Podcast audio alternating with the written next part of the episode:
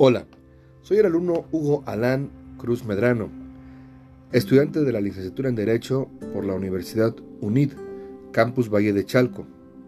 Asignatura, Práctica Procesal Administrativa y Fiscal. Actividad, Podcast. Docente, Ana María Yáñez Romero. ID 0031 1087. Aspectos más sobresalientes de los seis recursos analizados en la presente sesión. Bien, como lo presume la asignatura en su actividad 4, los recursos son mecanismos de defensa que la ley establece en sus diferentes códices para que los particulares que sufran algún menoscabo en sus derechos puedan pedir ante la autoridad competente la revocación o revisión del acto.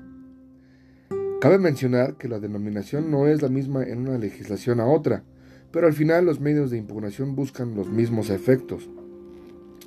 En esta misma inteligencia podemos hacer mención que dichos recursos podremos clasificarlos en cuanto a su finalidad, encontrando aquellos que buscan la revocación del acto, que es la facultad que compete a las administraciones del orden público para sustituir un acto inválido, dejándolo sin efecto, por otro conforme al derecho.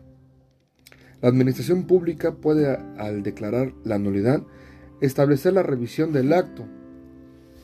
Buscan su anulación y son sustanciados por autoridades federales, locales y autoridades de la Ciudad de México. Al hablar de los recursos de impugnación, podemos tomar los ya expuestos en dicha sesión. Estos ordenamientos sustentan en su interior los derechos que tienen los particulares a ser defendidos de actos cometidos por las mismas autoridades. Tal es el ejemplo de la Ley Federal de Procedimiento Administrativo. Esta ley es un ordenamiento que contempla, entre tantas, el recurso de impugnación y en específico nos lleva al numeral 83, que al calce dicta. Los interesados afectados por los actos y resoluciones de las autoridades administrativas que pongan fin al procedimiento administrativo a una instancia o resuelvan un expediente, podrán interponer el recurso de revisión o, cuando proceda, intentar las vías jurisdiccionales que corresponda. De esta manera, dicho ordenamiento tiene considerado el recurso de revisión y del fondo el recurso de impugnación. Ley de Procedimiento Administrativo del Distrito Federal. Contempla en su artículo 108 eh, los recursos de impugnación y así lo expresa eh, eh, la siguiente, de la siguiente manera. Los interesados afectados por actos y resoluciones de las autoridades administrativas podrán a su elección interponer el recurso de, inconformidad o intentar el juicio de nulidad ante el tribunal.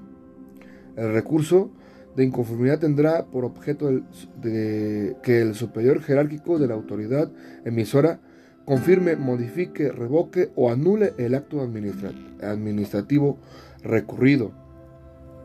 Al respecto de los actos impugnables, aunque la ley de procedimientos administrativos del Distrito Federal no hace mención expresa de las resoluciones que pueden impugnarse a través del recurso, debemos presumir que solo se pueden atacar las que tengan carácter definitivo.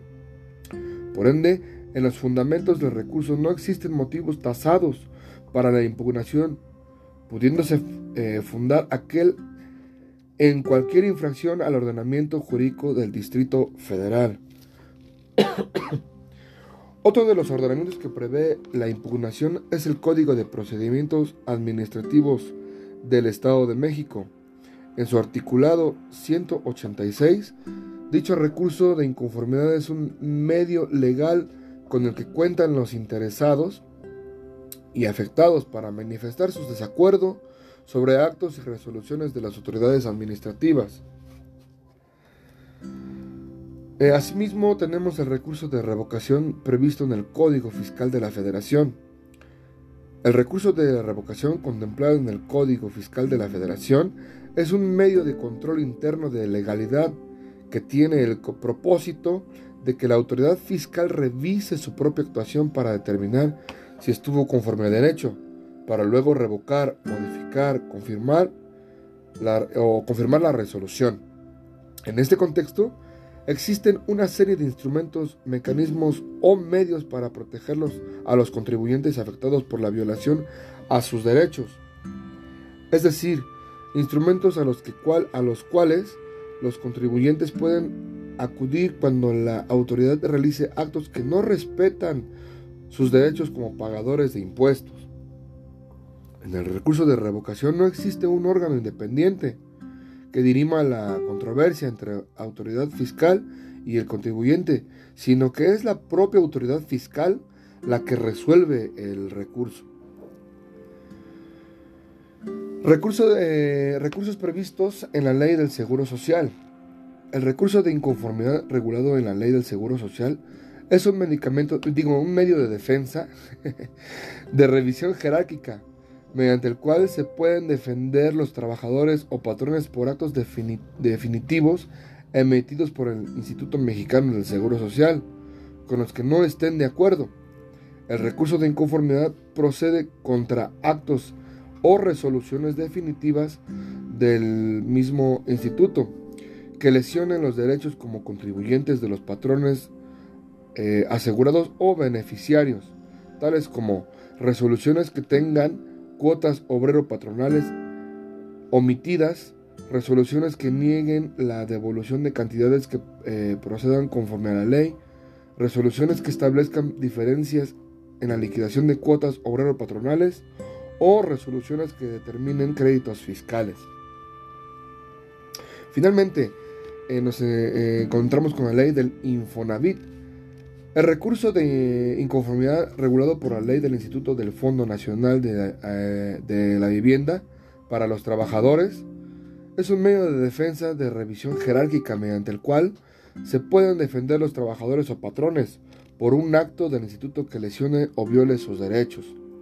En los casos de desacuerdo de las empresas o de los trabajadores o sus beneficiarios sobre la inscripción ante el instituto, derecho a créditos cuantía de aportaciones y de descuentos, así como sobre cualquier acto del instituto que lesione derechos de los trabajadores inscritos, de sus beneficiarios o de los patrones. Cabe mencionar que con fundamento en el numeral 8 del Pacto Federal, todos los funcionarios y empleados públicos tienen el deber de respetar el ejercicio de petición siempre y cuando ésta se formule por escrito y de manera pacífica.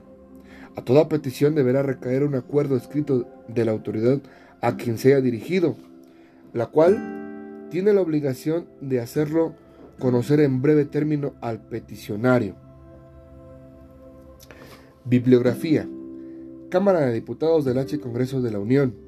Constitución Política de los Estados Unidos Mexicanos. Eh, recuperado de su sitio en internet.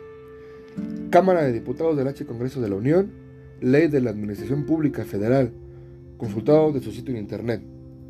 Asamblea Legislativa del Distrito Federal, Sexta Legislatura, Ley de Procedimientos Administrativos del Distrito Federal, consultado de su sitio en Internet. Cámara de Diputados del H Congreso de la Unión, Código Fiscal de la Federación, consultado de su sitio en Internet. Cámara de Diputados del H Congreso, H Congreso de la Unión, Ley del Instituto de Fondo Nacional de la Vivienda para los Trabajadores, consultado de su sitio en Internet.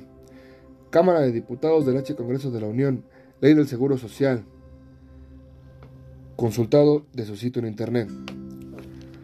52 Legislatura del Estado de México, Código de Procedimientos Administrativos del Estado de México, consultado de su sitio en Internet.